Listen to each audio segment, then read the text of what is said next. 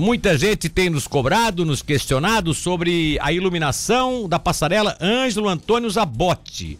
É, que depois das cheias de maio, do início de maio, acabaram é, apagadas, né? As luzes apagadas e, consequentemente, é, até agora nós ainda não tivemos uma solução mas parece que a solução já está, já está sendo preparada. E quem pode falar sobre isso, apesar de que não é a responsabilidade da COSIP é, de fazer a obra, mas sim de fiscalizar, e por isso, inclusive, que ele está participando conosco do programa, eles foram designados pelo gabinete do prefeito para fazer essa fiscalização desta, dessa, dessa, dessa retificação do sistema.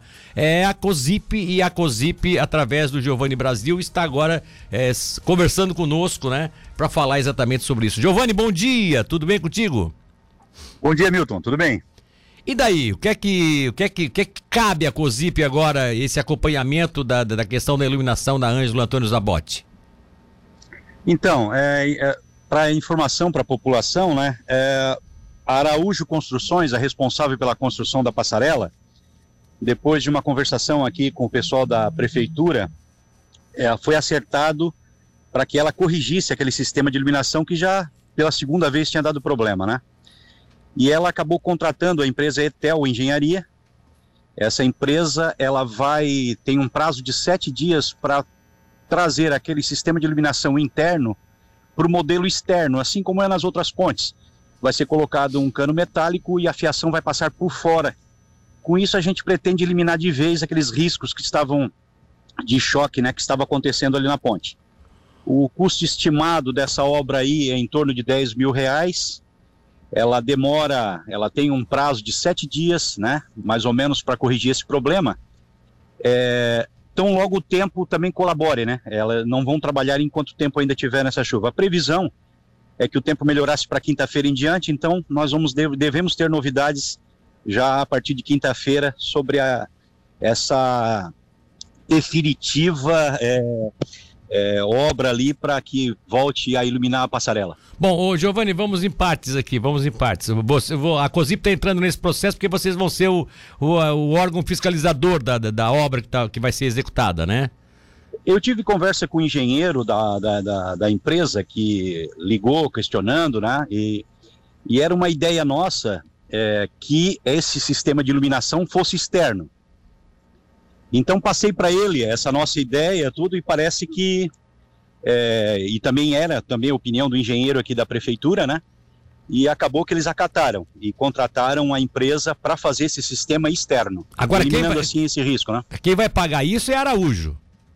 Sim, Araújo vai custear essa aí. Não tem nada do dinheiro público nesse até, nesse serviço. Até porque a passarela ainda está sob garantia, né? Está no período de garantia, né? Sim, Milton, positivo, é isso mesmo. Agora, de, me, deixa eu te fazer uma colocação. Por que, que esse sistema foi feito internamente, ou seja, por dentro da, da coluna de concreto? Isso foi em decorrência da, da, da daquela, daquele, da, daquele, daqueles episódios que nós tínhamos de, de roubo de fios, é isso? Eu acredito que sim, Milton. Eu não participei do processo de licitação e não acompanhei a construção da passarela.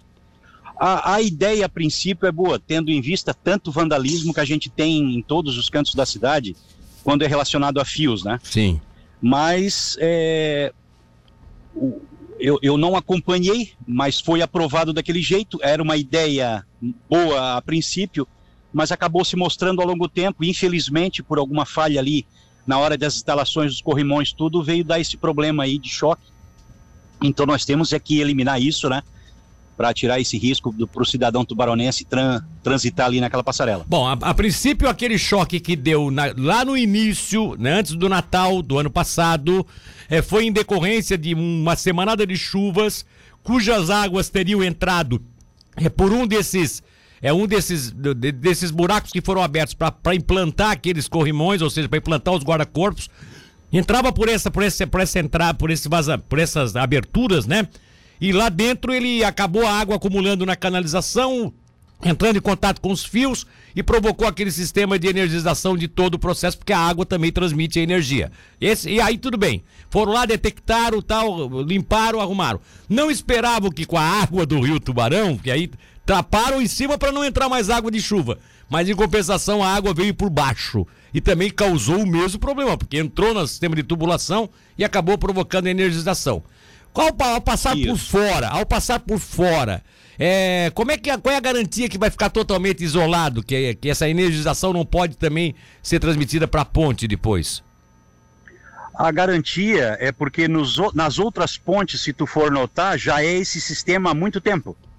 E os fios é, vão ficar dentro de um cano metálico externo à ponte, não vão ter contato ali perto. Ah, o que tá. aconteceu ali, Milton? Os corrimões estão parafusados, foram chumbados na passarela. Exato, exato. Os próprios parafusos que ajudaram a fixar acabaram alguns atingindo a fiação que passa interna. Ah. Esse foi o grande problema. Então, por mais que a gente consertasse, como eu acompanhei uma substituição de parte desses fios, tirei foto, vi ali o fio descascado tudo, por mais que a gente consertou aquela vez e voltou a dar problema, ficou um sistema que não, não oferece mais segurança. É, ficou a vulnerável. A gente vive né? sempre é. numa eterna insegurança, tendo que é um corrimão metálico, né? Então, é. trazendo externamente, é, feito aí por essa empresa Etel Engenharia, nós vamos acompanhar essa obra. Depois de feita, nós vamos religar, vamos fazer teste em toda a ponte, todo o corrimão, toda a questão metálica dela, vamos fazer os testes. Após os testes, vamos entregar de volta essa passarela aí para o cidadão tubaronense iluminada. Não tem mais risco aí, não, não teria risco também essa, essa, essa, essa, essa, no caso essa, essas, essa rede externa, não teria risco de ser roubada? É, o problema do vandalismo em Tubarão, e não é exclusividade de Tubarão, né? Eu, inclusive, eu estava vendo uma reportagem, é, no Brasil todo há roubos de milhões de metros de fios é, anualmente. É, mas é, parece que na questão da ponte, é, se não aconteceria com as outras, que já são existentes assim externamente. Mas, as, mas, as outras, mas as outras, em várias ocasiões, elas foram roubadas. Eles mudaram o sistema, então? Fizeram esse novo sistema agora que está funcionando? No tempo que eu estou na COSIP, eu não tenho nenhum relato de roubo. Nós temos um problema na do Morrotes, que foi quando a balsa se desprendeu, ela acabou batendo na ponte e partiu o cabo que estava dentro do cano metálico tudo e que nós vamos corrigir também. Mas lá a do Morrotes continua, né? A na ponte escuridão. do Morrotes, cara. A do Morrotes está na escuridão ainda? Não, não, não está na escuridão. Lá tem seis postes que estão ainda fora, mas que hum. nós estamos também esperando o tempo melhorar para corrigir. Ah, então tá certo. Agora vamos, vamos. Agora quanto à questão do roubo, Milton, é realmente é, é uma situação complicada, né? É, é, te confesso que aí é uma situação também é, do poder público, polícia e tudo, fazer uma parceria para tentar coibir esse tipo de ação, né? É complicado isso, né? Agora. Muito rapi... complicado, infelizmente. Rapidamente, não estava aqui no, no, no, no, não estava no nosso roteiro, mas eu não posso deixar de te perguntar. Como é que tá o cronograma de é, é, é, mudança de todo o sistema de iluminação das vias públicas de Tubarão, que vocês vinham, aí nós tivemos aí a chuvarada, né? Tivemos maio com... Maio foi fantástico, né? Porque tivemos primeiro enchente, depois tivemos vendaval, quer dizer, tivemos alguns episódios ali que acabaram atrapalhando o cronograma. Vocês retomaram esse cronograma já de, de mudança da iluminação? Como é que está essa questão? Sim, sim, retomamos, né? O nosso problema sempre é a questão relativa ao mau tempo, mas na semana passada nós terminamos a João Bristotti, uma rua que a administração municipal fez o asfalto, está fazendo agora no momento meio fio, né?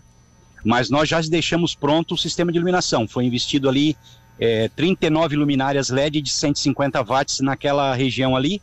E também terminamos um trecho da Rua dos Ferroviários, que era da Sinaleira até o Clube 11. Eram 14 luminárias ali que faltavam também. Eu cheguei a enviar fotos aí para o pessoal da reportagem aí. Eu não sei se chegou em tuas mãos.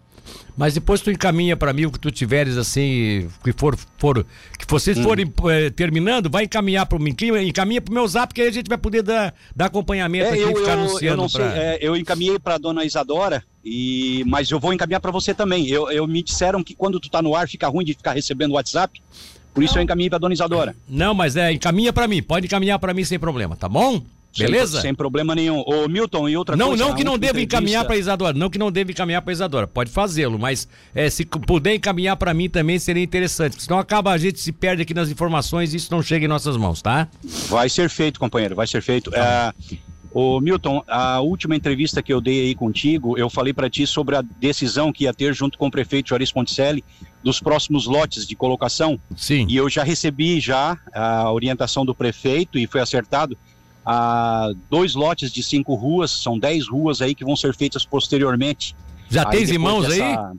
Tens irmãos? Larga Já em primeira mão aí pro nosso ouvinte, então, que tá todo mundo na expectativa. Não, eu, eu, eu teria que estar lendo aqui. é, Não, mas tem problema, mas eu, vou eu, fazer. eu enrolo aqui pra te ler, é, pega tranquilo aí, pode pegar Eu, tranquilo eu, vou, aí. eu, vou, eu vou pedir a gentileza e a, e, a, e a compreensão aí dos ouvintes.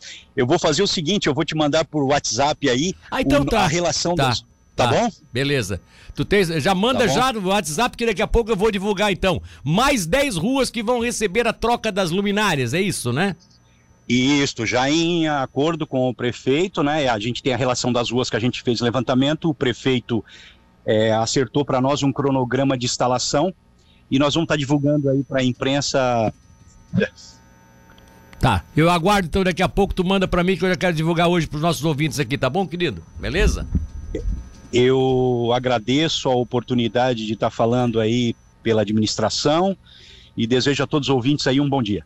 Tá bom, querido. Um abraço então, beleza?